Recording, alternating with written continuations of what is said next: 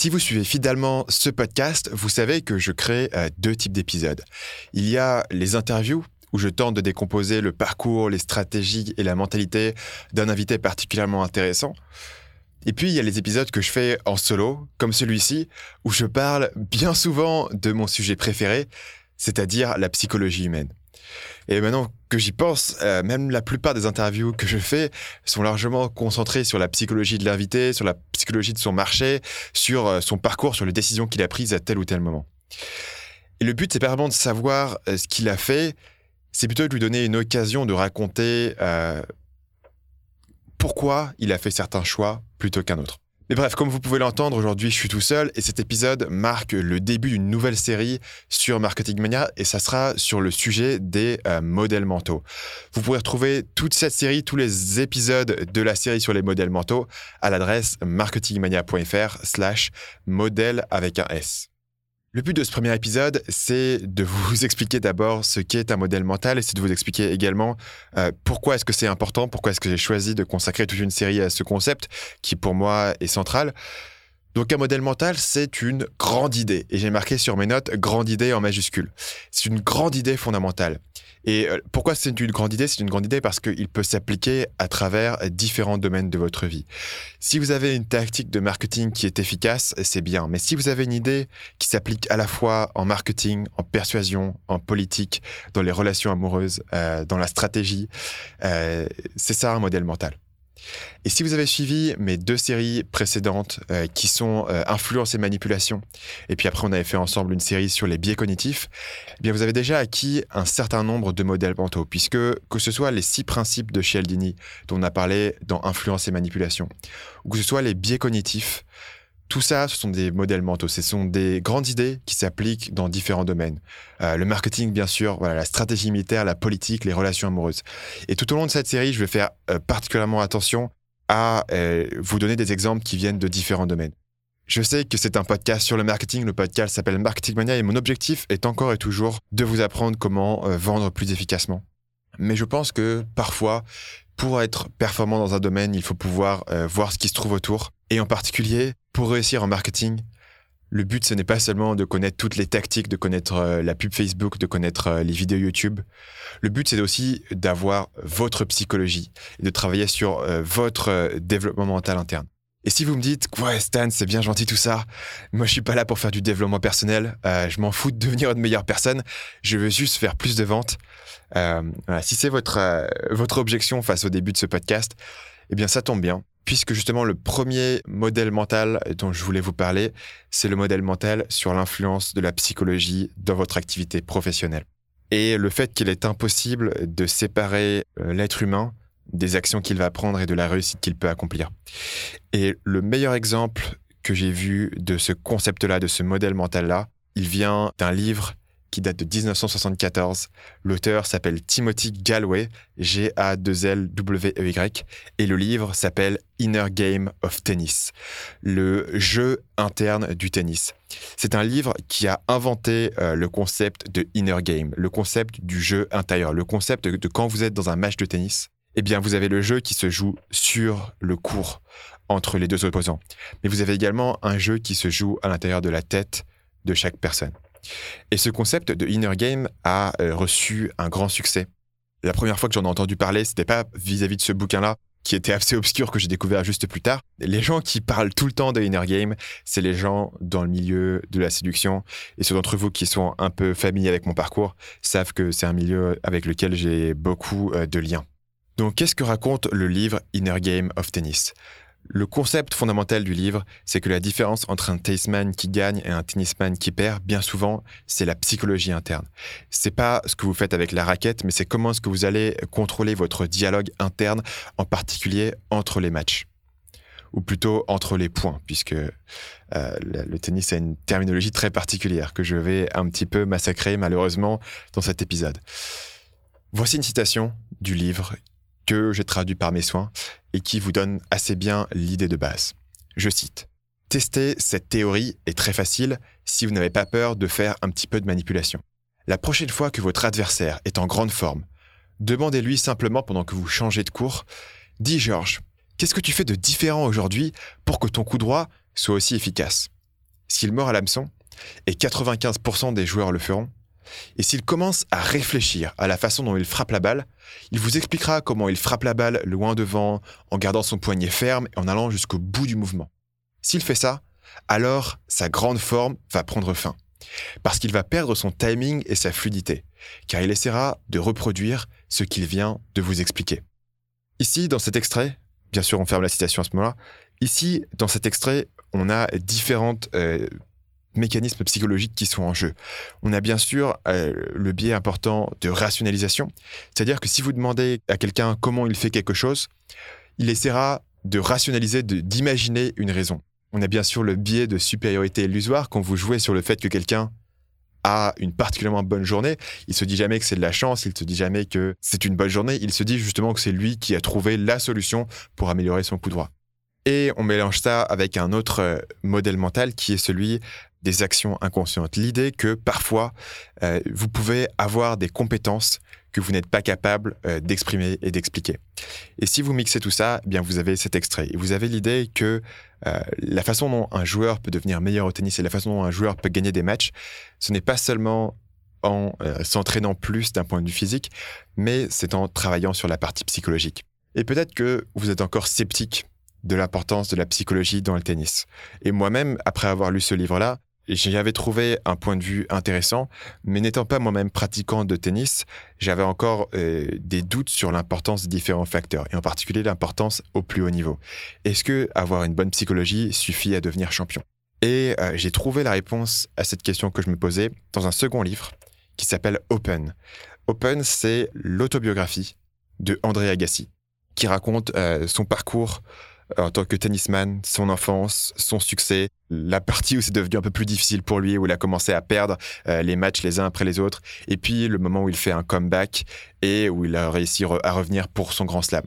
Donc on a l'histoire d'une carrière, l'histoire d'un tennisman qui fait toujours face à ses démons, et on a euh, cette citation que j'aime beaucoup, où vous avez André Agassi qui euh, s'apprête à, jouer un match important, il est, à la finale, il me semble, de Wimbledon et euh, il va prendre sa douche juste avant l'échauffement. Et il a cette citation, je cite, J'ai gagné 869 matchs dans ma carrière, et beaucoup ont été gagnés pendant la douche de l'après-midi. Et c'est quelque chose qui est très marquant parce qu'on parle ici d'un gars qui est un champion, d'un gars qui est au top de son domaine. Et pour ce mec-là, ce qui fait la différence dans un match, au jour le jour, c'est la psychologie. Et je précise encore une fois que je n'ai aucun intérêt pour le tennis. Et la raison pour laquelle je vous cite plusieurs euh, exemples euh, liés au tennis, c'est justement pour mettre en place ce concept de l'importance de la mentalité, même dans un domaine où on n'y pense pas. Et si vous pouvez accepter que pour gagner euh, Roland Garros, il faut avoir la psychologie, alors je pense que vous accepterez assez facilement que pour réussir en tant qu'entrepreneur, pour réussir en tant que marketeur, il faut avoir votre psychologie au point. Le lien avec le marketing, bien sûr, il est évident. Il ne suffit pas de connaître les techniques et les trucs et astuces pour réussir. Il faut aussi que vous puissiez appliquer tout ça de façon efficace, de façon intelligente et de façon flexible. Et c'est là que les modèles mentaux interviennent. Les modèles mentaux ont pour objectif de vous donner une meilleure compréhension du monde, de votre client et de votre stratégie. Les modèles mentaux, c'est une boîte à outils intellectuels, de différents modèles que vous pouvez sortir, utiliser, jouer avec dans différentes situations. Et euh, la différence entre un marketeur qui va générer 10 000 euros par an ou 100 000 euros par an, ou la différence entre quelqu'un qui va faire 100 000 euros par an et 1 million par an, ce n'est pas que ces deux mecs connaissent dix fois plus ou 100 fois plus que l'autre. Ce n'est pas qu'il a lu dix fois plus d'articles de blog, qu'il a écouté dix fois plus de podcasts, qu'il a euh, dix fois plus de techniques de pub ou de, ou de vidéos YouTube ou d'écriture d'articles de blog ou de e-commerce. La différence entre quelqu'un qui peut avoir des résultats x1 ou x10 c'est que son système mental est plus affûté. Il est mieux capable d'analyser une situation, il est mieux capable de décomposer la situation, il est mieux capable de comprendre comment les différentes techniques s'appliquent, il est mieux capable de comprendre comment euh, attribuer ses priorités. La métaphore que je vais utiliser pour vous décrire l'importance d'avoir une tapisserie de modèles mentaux, je reviendrai euh, sur le, terme de tapisserie plus tard, mais la raison pour laquelle il faut avoir une tapisserie de modèles mentaux, je vais utiliser une métaphore qui vient euh, de Tim Ferriss. Tim Ferriss parle du stoïcisme. On en reparlera plus tard d'ailleurs dans euh, cette série. il explique que le stoïcisme, c'est un système d'exploitation pour votre cerveau, au sens que vous avez un ordinateur, c'est le hardware, ça serait votre corps, et vous avez euh, un système d'exploitation qui vous permet de derrière faire tourner des logiciels. Et si on reprend cette idée du système d'exploitation, eh bien, votre ensemble de modèles mentaux que vous avez sont un système d'exploitation pour votre vision du business et du marketing. Et par-dessus, bien sûr, quand vous avez un Windows ou quand vous avez euh, un macOS, eh vous avez besoin d'avoir des logiciels. Et les logiciels, c'est toutes vos techniques marketing, qui restent importantes, bien sûr. Les logiciels sont importants pour avoir des applications. Mais ça ne sert à rien d'avoir les meilleurs logiciels, ça ne sert à rien d'avoir les techniques marketing de pointe si derrière, vous n'avez pas une vision globale, si vous n'avez pas des modèles mentaux qui vous permettent de savoir où et comment appliquer vos différentes techniques, si vous avez un système d'exploitation qui date de 2002, vous allez avoir du mal à faire tourner la dernière version de Photoshop. Et avant de continuer cet épisode, je voudrais euh, rendre à César ce qui est à César. En d'autres termes, euh, je voudrais rendre très clair pour le moment avec vous que le concept de modèle mental ne m'appartient pas. Euh, ce n'est pas moi qui l'ai inventé aujourd'hui. Ce que j'essaye de faire, c'est juste vous l'apporter. Et de la même façon où c'est pas moi qui ai inventé les six principes de Cialdini ou euh, les biais cognitifs, le but de ce podcast, c'est de comprendre comment le concept de modèles mentaux et comment des modèles mentaux particuliers peuvent vous aider dans une situation où vous faites du marketing sur le web. Et donc le concept de modèle mental, il vient à ma connaissance de Charlie Munger. Quelqu'un que j'ai déjà cité à de nombreuses reprises sur ce podcast. Charlie Munger, c'est l'associé d'un monsieur qui s'appelle Warren Buffett et qui est euh, qui sont les deux personnages qui sont derrière le succès de Berkshire Hathaway qui est un fonds d'investissement euh, à très très grand succès. Euh, ils ont tous les deux construit une vaste fortune. Ils sont tous les deux milliardaires. Ils ont construit cette société Berkshire qui est aujourd'hui capitalisée à 360 milliards de dollars. Et ils ont construit cette société sur leur capacité à penser de façon correcte, à pouvoir avoir une vision du monde qui est plus exacte et plus efficace que d'autres investisseurs. Et il faut penser ici que les autres investisseurs qui font face à votre Charlie Munger et votre Warren Buffett, eh bien, c'est pas des poules. Je sais pas trop ce que c'est cette expression. c'est pas des poules, c'est pas des poulets, c'est pas des nulasses. C'est euh, des gars qui sont hautement éduqués, hautement qualifiés. Et le duo de Munger et de Buffett, ils ont construit leur carrière sur le fait de pouvoir penser plus efficacement que ces investisseurs hautement payés, hautement éduqués, hautement qualifiés. Et beaucoup de ces investisseurs, d'ailleurs, ont des stratégies très complexes. Mais euh, Berkshire, au contraire, a une stratégie simple euh, qui s'appelle le value investing, qui vient d'un monsieur qui s'appelle Paul Graham qui vient d'un monsieur qui s'appelle Benjamin Graham. Paul Graham, c'est autre chose. Euh, et pour faire très simple, le concept de value investing consiste à trouver euh, des actions qui sont cotées en bourse, donc qui sont sous-évaluées par le marché. Et comment est-ce qu'ils vont trouver ces actions sous-évaluées par le marché, encore une fois par ces investisseurs hautement éduqués Eh bien, ils ont un ensemble de modèles mentaux. Ils ont une vision du monde qui est plus précise, plus efficace et plus flexible pour voir les différents angles d'un problème.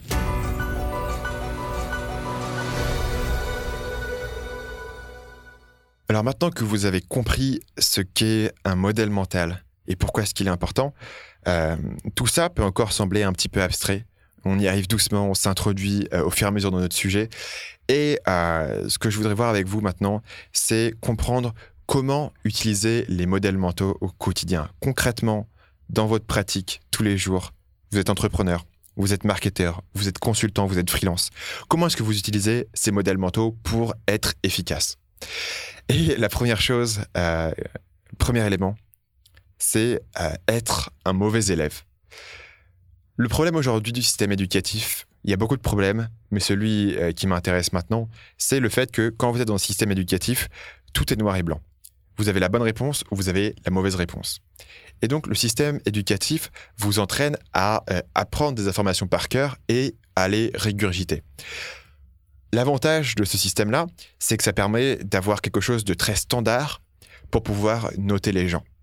Euh, c'est un système avec des grilles d'évaluation qui peuvent être portatives sur un système à grande échelle, à l'échelle en l'occurrence d'un pays entier comme la France. Le problème, le désavantage, c'est que ça va introduire une rigidité de pensée. C'est que on ne vous encourage pas à voir les différents angles du problème. Au contraire, il y a une bonne réponse à trouver. Et un exemple récent et je vais connecter ça au marketing qui me vient à l'esprit, c'est euh, la question du euh, numéro 7 dans les prix du milieu du web marketing. Donc pour ceux d'entre vous qui ne sont pas particulièrement familiers avec le milieu du web marketing, beaucoup de gens dans ce milieu-là vont finir leur prix par le chiffre 7. Donc vous avez un e-book à 7 euros, à 17 euros, à 47 euros, à 97 euros, à 997 euros. Et euh, on a cette pratique qui se perpétue d'avoir le 7 à la fin du prix. Et récemment, quelqu'un est venu vers moi pour me demander d'où vient cette pratique et est-ce que c'est une bonne pratique? Spoiler alerte, je ne connais pas la réponse absolue à ces questions. Et je vous donnerai tout à l'heure mon, mon, point de vue sur la question. Mais la première chose qu'on remarque, c'est que le fait même de poser cette question, de se dire quel est le bon chiffre pour terminer votre prix, c'est pour moi une question qui est un peu problématique dans le sens où vous imaginez qu'il y a une bonne et une mauvaise réponse. Vous imaginez qu'il y a euh, une réponse absolue et qu'il faut juste la trouver. C'est quelque chose de très euh, scolaire dans l'approche. Parce que si on creuse un petit peu la question du numéro 7, on découvre que c'est plus ou moins euh, une superstition. C'est-à-dire qu'il y a un gars qui l'a testé il y a 10 ans aux USA sur un marché particulier et il a parlé de son test à droite à gauche et les gens se sont mis à le copier et à reprendre les uns les autres euh, le même concept en mettant un 7 à la fin de leur prix. Sachant que, à ma connaissance, et j'ai quand même pas mal creusé le sujet, il n'y a aucune justification solide basée sur ces données. Pour ce que ça vaut, voilà le modèle mental que moi j'opère sur la question des prix. Donc euh, je vous l'ai dit, pour moi, mettre un 7 à la fin des prix, c'est une superstition. En revanche, mettre un 9 à la fin des prix euh, crée la perception que le prix est plus bas qu'il ne l'est en réalité. Et il y a pas mal d'études là-dessus qui sont assez robustes, assez persuasives, où on indique que euh, un prix que les gens sont plus enclins, par exemple, à acheter à un prix de 19 euros qu'à un prix de 18 euros. Euh, qui est assez étonnant puisque le, voilà, le prix est un peu plus cher, mais que le chiffre 9 est assez attirant de ce point de vue-là et qu'il donne une perception d'un euh, prix qui est moins cher qu'il ne l'est en réalité. ces études-là sont assez robustes. Le problème, c'est que, évidemment, elles viennent de la grande distribution. Elles ne viennent pas du milieu du web marketing. Et encore une fois, euh, si vous faites un test, le principe du test, c'est de tester ce qui fonctionne pour vous. Le fait que quelqu'un d'autre ait fait le test, ça ne vous dispense pas de réfléchir par vous-même. Donc, il faut prendre ce chiffre-là avec un grain de sel. Et euh, le troisième élément, donc on a parlé du 7, on a parlé du 9. Moi, j'utilise souvent des prix ronds. Et la raison, c'est parce que, à mon avis, choisir un prix rond crée euh, l'impression d'un produit qui est premium. Donc, si vous mettez un 9, vous essayez de donner l'impression que vos prix est plus bas. Si vous mettez un 0 à la fin de votre prix, moi, je mets souvent des prix, par exemple, à, à tout rond, à 400 euros, à 1000 euros, à 2000 euros ça communique clairement que mon but, ce n'est pas de vous proposer un prix bas. Mon but, c'est de vous dire, je vends un produit ou service qui est unique, vous ne le trouverez pas ailleurs, la, valeur est premium et le prix est non négociable. Si vous voulez travailler avec moi, voilà le prix, voilà le deal. Donc ça, c'est mon modèle mental sur la question des prix. Est-ce que ce modèle mental est parfait? Non, sans doute pas. Euh, le modèle mental, il est ce qu'il est aujourd'hui. Il me permet de prendre des décisions, de réfléchir à la question des prix. Il est basé sur mes recherches. Il faut savoir que euh, il n'y a pas de réponse absolue là-dessus, que la seule façon d'avoir la réponse absolue dans un cas précis, c'est de faire le test. Et que bien sûr, faire un test sur est-ce que votre prix doit se finir en 7 ou en 9, vous avez intérêt à avoir un gros volume de vente si vous voulez avoir un résultat. Parce que euh, euh, un modèle mental dont je dans lequel je ne vais pas rentrer, c'est la question des statistiques et de la significativité, signification statistique. Hmm. On va admettre que je ne sais pas parler français. La question des statistiques et la question du fait que si vous avez fait un test à la noix sur 50 euh, ou 100 visiteurs ou 300 visiteurs, c'est pas assez pour avoir une vraie réponse. Passons au deuxième élément, comment utiliser un modèle mental au, au quotidien. Ça, ça va être court. C'est le concept de l'homme au marteau. L'homme marteau, c'est ça. C'est, je cite, pour l'homme qui n'a qu'un marteau, tout problème ressemble à un clou. Et euh, ça, c'est un problème qui est fréquent dans les gens qui ont commencé à découvrir un nouveau domaine et qui vont se focaliser sur les quelques éléments qu'ils vont apprendre et qui vont les réappliquer partout. Et parfois, vous pouvez avoir des gens qui sont hautement spécialisés, mais qui sont euh, tellement spécialisés que bah, tout problème commence à ressembler à un clou. Récemment, j'ai rencontré euh, ce cas-là particulier dans l'exemple d'un monsieur qui s'appelle Simon Sinek. Simon Sinek, il a écrit un bouquin qui est devenu un best-seller. D'abord, il a fait un, talk euh, sur le concept du why, du pourquoi. Et après, il a écrit un livre qui s'appelle Start with Why. Qui a été un best-seller, qui a connu un très grand succès, que personnellement j'ai lu et que j'aime beaucoup. J'aime beaucoup son, bouquin, je trouve que son approche est très intéressante. Et le concept de Start with Why, c'est le suivant, c'est que euh, vous pouvez décrire votre activité de trois façons. Vous pouvez, numéro un, avoir le what, donc qu'est-ce que vous faites, le quoi. Euh, vous pouvez avoir numéro 2, le how, comment vous le faites. Et numéro 3, le why, pourquoi vous le faites. Il veut dire que la plupart des gens vont commencer à vous dire le quoi, ensuite le comment, et ils vont oublier le pourquoi. Il vous explique qu'il faut inverser les choses et il faut toujours commencer par le pourquoi. D'où le titre Start with Why. Encore une fois, mais j'ai beaucoup aimé ce livre. Mais plusieurs années plus tard, Sinek a écrit différents bouquins et récemment, il, a écrit un nouveau bouquin et donc il a fait, euh, comme tout auteur de livres aux États-Unis, le tour des podcasts pour faire ses interviews. Et donc j'ai écouté son passage chez Gary Vaynerchuk, qui est un autre personnage que je, que je suis avec une certaine assiduité. Et le concept de cette émission, c'est que les auditeurs vont poser des questions. Et donc on a eu peut-être 5-6 questions qui ont été posées par les auditeurs et auxquelles à la fois Gary Vaynerchuk et euh, Simon Sinek ont répondu. Et la performance de Simon Sinek a été plutôt bonne, mais c'était une démonstration euh, phénoménale du concept de l'homme au marteau. Puisque à chaque question qu'on lui posait, la réponse était il faut commencer par le pourquoi. On lui explique comment mieux marketer mon business, commence par le pourquoi. Comment recruter des employés, commence par le pourquoi. Comment être heureux, commence par le pourquoi. Il vous répond à chaque fois avec le même modèle mental. Et le modèle mental du pourquoi, justement, n'est pas faux, il est bon, il est juste, il est utile. Mais quand vous voyez quelqu'un comme ça, qui commence à se focaliser sur un modèle et qui le copie-calque partout, on peut commencer à se demander si le modèle du pourquoi est vraiment le seul modèle valable et si ce modèle est le plus utile à appliquer dans chaque situation. Et si on a euh, un biais cognitif, dont je n'ai pas parlé dans ma série sur les biais cognitifs, qui est euh, ce qu'on appelle en anglais incentive bias, donc le biais des incitations. Et on a l'exemple de quelqu'un bah, qui a euh, écrit un livre, un best-seller sur la question du pourquoi, et qui maintenant a une carrière hautement lucrative de, de, de, public speaking. Donc, on va le payer pour parler à des conférences, parler à des entreprises sur la question du pourquoi. Et donc, il est devenu un homme qui a un marteau et qui cherche partout à taper son clou et expliquer pourquoi, le pourquoi est la solution à tous vos problèmes. Et l'antidote à cette question de l'homme au marteau, c'est le troisième élément dont je voulais vous parler sur comment appliquer les modèles mentaux. C'est le concept de la fameuse tapisserie de modèles mentaux.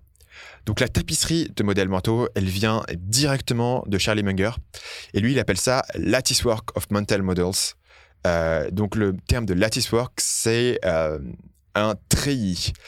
Donc c'est quand vous avez une espèce de palissade de bois qui est fait de euh, petites lamelles de bois qui sont placées en diagonale et de façon perpendiculaire, de façon à faire une espèce de de quadrillage avec des petits éléments de bois. Donc chaque petit bout de bois en isolation est assez fragile, assez faible, mais quand ils sont construits comme ça de, euh, de façon euh, euh, parallèle avec un système de quadrillage, eh bien vous avez ce concept voilà, de treillis qui est construit. personnellement, j'ai beaucoup de mal avec le terme de treillis en français parce que euh, d'abord, euh, j'ai dû vous l'expliquer de façon très maladroite à l'instant, donc je trouve qu'il n'est pas très clair. Et par ailleurs, à chaque fois, je pense à un treillis militaire. Donc j'ai choisi de le traduire à la place euh, par le concept de tapisserie. Donc on reprend le concept de un fil individuel et fragile et pas forcément ultra utile. Mais si vous avez un grand nombre de fils qui s'interlacent, qui interagissent les uns contre les autres, et vous comprenez comment utiliser les différents euh, concepts les uns avec les autres, eh bien, c'est là où vous avez votre fameuse tapisserie. Et si on combine ce concept de l'homme au marteau avec ce concept de la tapisserie de modèles mentaux, on arrive à quelque chose qui peut être au départ assez euh, compliqué à gérer. C'est-à-dire que le fait qu'à partir du moment où vous allez collectionner une multitude de modèles mentaux, vous allez fréquemment vous trouver dans une situation où vos différents modèles mentaux peuvent vous dire des choses contradictoires. Par exemple, en préparant cette série de modèles mentaux, j'ai eu une question euh, très concrète qui euh, m'est venue. Est-ce que je dois faire ma série sur les modèles mentaux sur le podcast Marketing Mania, donc en audio comme je le fais maintenant, ou est-ce que je devrais le faire en vidéo YouTube? Et donc, je vais utiliser différents modèles mentaux liés au marketing pour réfléchir à ces différents concepts. Donc, pourquoi le faire sur le podcast? Eh bien, Euh, le podcast, j'ai l'avantage d'avoir une position assez dominante euh, sur ce domaine, que ce soit avec le podcast Nomad Digital, mais avec Marketing Mania, qui sont très bien placés dans leur domaine. C'est aussi quelque chose que assez peu de gens font dans le domaine du marketing, donc c'est quelque chose de très différenciant. Si vous êtes aujourd'hui quelqu'un qui aime les podcasts et que vous aimez aussi le web marketing, eh bien, euh, vous avez de fortes chances de pouvoir m'écouter. Ce qui n'est pas le cas sur YouTube, où il y a beaucoup d'autres chaînes de, de vidéos YouTube sur le marketing, sur le business entrepreneuriat, qui sont beaucoup plus grosses que moi. On a aussi euh, le concept, le modèle mental de l'attention, de l'avantage dans le podcasting que je peux vous avoir avec moi pendant 20 minutes, pendant 30 minutes, pendant 40 minutes. Et je peux tenir votre attention et je peux être directement dans vos oreilles. Et ce concept-là d'attention me permet de construire avec vous une confiance qui peut être supérieure. Évidemment, l'autre modèle mental que je peux utiliser, c'est euh, le concept de potentiel, potentiel de croissance. Le podcast, de mon point de vue, ne me permet pas d'atteindre beaucoup de nouvelles personnes puisque je suis déjà très bien classé dans les rankings. Au contraire, sur YouTube, ma chaîne est toute petite. Elle a au moment où je vous parle 1234 euh, abonnés. Donc ça m'a marqué parce que c'est 1, 2, 3, 4. Donc c'est une chaîne qui est minuscule à l'échelle des chaînes YouTube globalement, y compris à l'échelle des chaînes YouTube marketing françaises. Et donc si je me concentre sur YouTube, je peux avoir un plus gros potentiel de croissance. L'autre élément, c'est que je euh, produis en ce moment activement une vidéo YouTube par semaine. Et euh, le concept de The One Thing, donc le modèle mental de une chose, me donnerait l'idée que si je veux euh, progresser plus efficacement dans mon business de façon globale, il faut que je me concentre. Et qu'il peut avoir du sens dans ce cas-là de concentrer tous mes efforts sur YouTube. Ce que vous voyez ici, c'est que mes différents modèles mentaux, que ce soit le concept de one thing, de euh, domination, de différenciation, d'attention, de confiance, de saturation, de croissance, sont en fait euh, en conflit. Et donc, ça vous donne une pensée qui peut être plus nuancée. Pour les gens qui sont euh, j'ai pas envie de dire paresseux intellectuellement, pour les gens qui sont inconfortables avec ce type de complexité, c'est des gens qui vont chercher à avoir la réponse simple. Ils vont chercher le gourou, ils vont chercher la version noire et la version blanche. Ils vont chercher le, chemin euh, tout écrit. Ils vont chercher le modèle clé en main. Ma réalisation, c'est que concrètement, quand vous êtes dans la pratique, vous n'avez pas de réponse claire en main. Vous avez différents modèles qui peuvent servir dans différents concepts et vous ne pouvez pas sous-traiter la réflexion de savoir quel modèle utiliser à quel moment. Et c'est là que le concept de tapisserie intervient. Et pour aller plus loin sur ce concept de tapisserie, j'ai mon quatrième point qui est euh, le concept de la pensée multidisciplinaire. C'est-à-dire que dans cet épisode, eh bien, je vous ai parlé d'un livre sur le tennis. Je vous ai ensuite parlé de l'autobiographie d'un tennisman. Je vous ai parlé euh, de concepts qui viennent de l'économie comportementale, je vous ai parlé de concepts qui viennent du monde de l'investissement. Je vous ai parlé d'une stratégie sur comment fixer ses prix. Et je vous ai parlé euh, de deux milliardaires euh, qui ont plus de 90 ans. Et pourtant, je réitère encore, encore que le podcast Marketing Mania reste concentré sur l'objectif de vous rendre plus efficace en termes de marketing, de vous aider à vendre plus efficacement. Mais mon idée, ou en tout cas l'idée que je voudrais euh, défendre avec vous aujourd'hui, c'est que la meilleure façon de devenir bon en marketing, ou de devenir très bon en marketing, ou de progresser au-delà d'un niveau moyen, c'est pas juste de lire les mêmes sites que tous vos concurrents, de pas lire les mêmes blogs, les mêmes articles, les mêmes livres que tout le monde lit. C'est d'aller au-delà, c'est de comprendre comment les idées s'appliquent dans différents domaines. C'est comprendre comment une tactique qui s'applique dans la vie d'un tennisman s'applique aussi dans votre carrière. Et si vous pouvez aller au-delà, vous allez pouvoir avoir une pensée qui est plus originale, vous allez pouvoir avoir euh, des euh, actions marketing qui vont être différentes de ce qui se fait autour de vous. Et évidemment, le concept de l'offre et la demande vous dit que si vous pouvez avoir quelque chose qui est à la fois efficace, mais aussi différent de ce que les gens autour de vous font, eh bien, vous aurez un, un succès qui est largement supérieur en termes de business, en termes de marketing. Et pour finir sur ce podcast, le cinquième et dernier élément de l'application des modèles mentaux dans votre vie au quotidien, c'est le concept de revenir aux fondamentaux. Et ici, je vais citer un monsieur qui s'appelle euh, John Reed, qui a écrit un bouquin qui s'appelle Succeeding, et euh, voilà la citation de John Reed.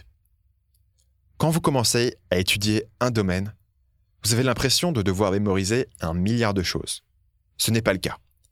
Vous devez en fait identifier les principes fondamentaux qui gouvernent ce domaine. En général, il y en a 3 euh, à 12. Le milliard de choses que vous pensiez devoir mémoriser sont simplement des combinaisons de ces principes de base. On ferme la citation. Et en effet, en marketing, Que vous écriviez une page de vente, que vous créiez une stratégie euh, sur Twitter, ou que vous soyez en train de négocier un contrat avec votre client, eh bien au final, les mêmes principes s'appliquent.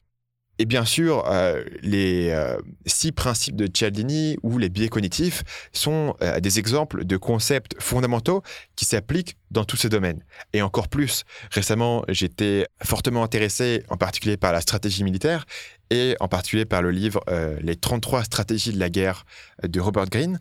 Et vous voyez ces mêmes concepts qui s'appliquent dans les stratégies de Alexandre le Grand, de Napoléon, que aujourd'hui vous pouvez appliquer dans votre marketing. Et ce concept de principes fondamentaux, c'est quelque chose qui peut facilement être loupé si vous êtes sur une approche relativement superficielle du domaine. Si vous suivez uniquement des sites qui publient des listes à puces du type 5 euh, techniques pour gagner des followers sur Snapchat, eh bien, vous pouvez euh, louper ce concept de principes fondamentaux. Et au final, ce n'est pas que ces articles ou ces conseils ou ces listes à puces sont inutiles. Au contraire, ils sont utiles. Mais si vous vous arrêtez là eh bien, vous n'allez pas pouvoir penser par vous-même. C'est-à-dire que quand la prochaine plateforme va arriver au-delà de Snapchat, eh bien, vous repartirez de zéro. Vous devriez apprendre à partir de zéro comment faire du marketing sur cette plateforme. Et surtout, vous serez toujours à la traîne. Vous ne pourrez pas innover. Et on voit bien sûr que les gens qui tirent le plus de bénéfices de ces nouvelles plateformes, que ce soit Facebook quand elle est arrivée, AdWords quand elle est arrivée, YouTube quand elle est arrivée, Snapchat quand elle est arrivée, c'est pas les mecs qui ont lu des listes à puces sur comment réussir sur YouTube. C'est les gens qui ont pu eux-mêmes réfléchir à comment faire ci ou faire ça et comment appliquer différents modèles mentaux. Et pour vous donner un exemple concret, puisque j'ai pris tout à l'heure l'exemple de Snapchat, je vais le récupérer, j'ai suivi avec un grand intérêt un gars qui s'appelle Shubham Sharma, qui est un Français qui vit à New York et qui a développé un concept sur Snapchat qu'il appelle le slog. Et le slog, c'est de la contraction de vlog et de euh, Snapchat. Et euh, si vous n'êtes pas familier avec le concept du vlog, c'est euh, un vidéo blog. Donc on a une contraction d'une contraction d'une contraction. Euh, donc c'est un peu Inception. Et euh, le vlog est, à mon avis, mieux, mieux représenté par son, un des, un, des, personnages les plus célèbres du milieu du vlogging, qui est Casey Neistat, qui seulement va faire une vidéo chaque jour où il va raconter sa journée, ses actions et son quotidien. Et donc, Shubham, que vous pouvez suivre sur Snapchat, donc sa handle sur Snapchat, c'est S H-U-B-S.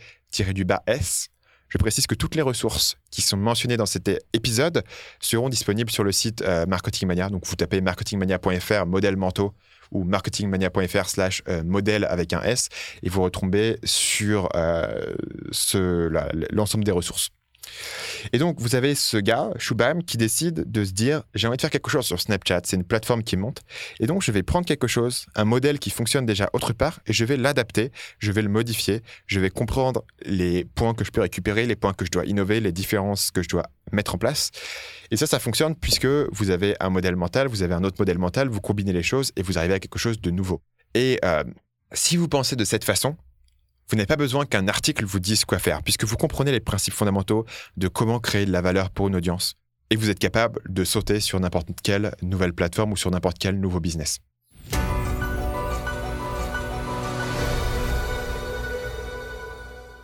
Et on arrive sur la fin de cet épisode sur euh, les modèles mentaux. Cet épisode, vous l'aurez compris, commence une nouvelle série sur le podcast Marketing Mania.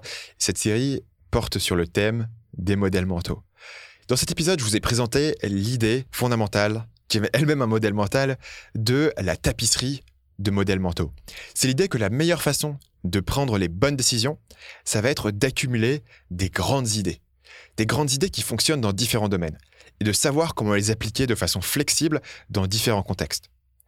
Le plus important, c'est que cette série de podcasts ne va pas simplifier le monde dans lequel vous vivez. Et au contraire, mon but sera de euh, nuancer votre vision du monde et d'augmenter la complexité, l'incertitude et l'ambiguïté. Et je sais que bien souvent, vous n'allez pas suivre du contenu web pour que le monde devienne plus complexe. Mais à mon sens, accepter une plus grande dose d'incertitude dans votre vie, c'est le prix à payer pour être plus efficace.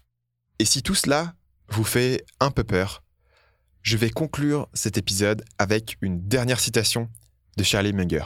Je cite où vous êtes peut-être dit Mon Dieu, tout ça a l'air beaucoup trop difficile.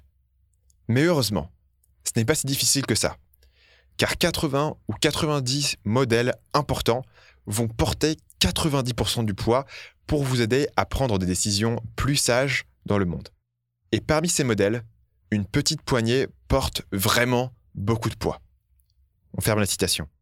Parmi ces quelques modèles mentaux qui sont les plus importants selon Charlie Munger, il y a bien sûr euh, les six principes de Cialdini et euh, les biais cognitifs, dont on a déjà parlé ensemble. Et d'ailleurs, j'avais cité euh, Munger directement dans la série sur les biais cognitifs. Cette série qu'on commence aujourd'hui va explorer six nouveaux modèles mentaux et dont le point commun est qu'ils portent sur votre psychologie, puisque avant on a exploré la psychologie de votre prospect avant tout. Et c'est donc ici que se termine cet épisode. Si vous avez apprécié cette introduction aux modèles mentaux, n'oubliez pas de vous abonner au podcast Marketing Mania pour ne pas manquer la suite. Donc vous pouvez vous abonner euh, sur iTunes ou sur la plateforme de podcast de votre choix en tapant euh, Marketing Mania. Toutes les instructions pour vous abonner sont sur marketingmania.fr slash podcast. Et en particulier, si euh, vous avez un iPhone, eh bien, vous pouvez m'écouter sur iTunes. Si vous avez un téléphone Android comme moi, je vous expliquerai sur marketingmania.fr slash podcast quelle application j'utilise pour euh, écouter mes podcasts, puisque je suis un gros auditeur de podcasts. Euh, j'utilise l'application Podcast Addict et pour la petite anecdote, Podcast Addict suit votre consommation de podcasts et je suis à deux heures de podcast par jour en moyenne. Ça ne compte pas les livres audio euh, que je consomme à côté. Et euh, donc pour finir, si vous appréciez euh, l'approche du marketing, que je défends sur Marketing Mania, eh bien, j'ai besoin de vous, j'ai besoin d'un petit coup de main. Donc, deux choses. Premièrement, commencez par me laisser une évaluation sur la plateforme de podcast que vous utilisez. Ça aide énormément. C'est tout petit, ça prend 5 minutes, mais ça aide beaucoup.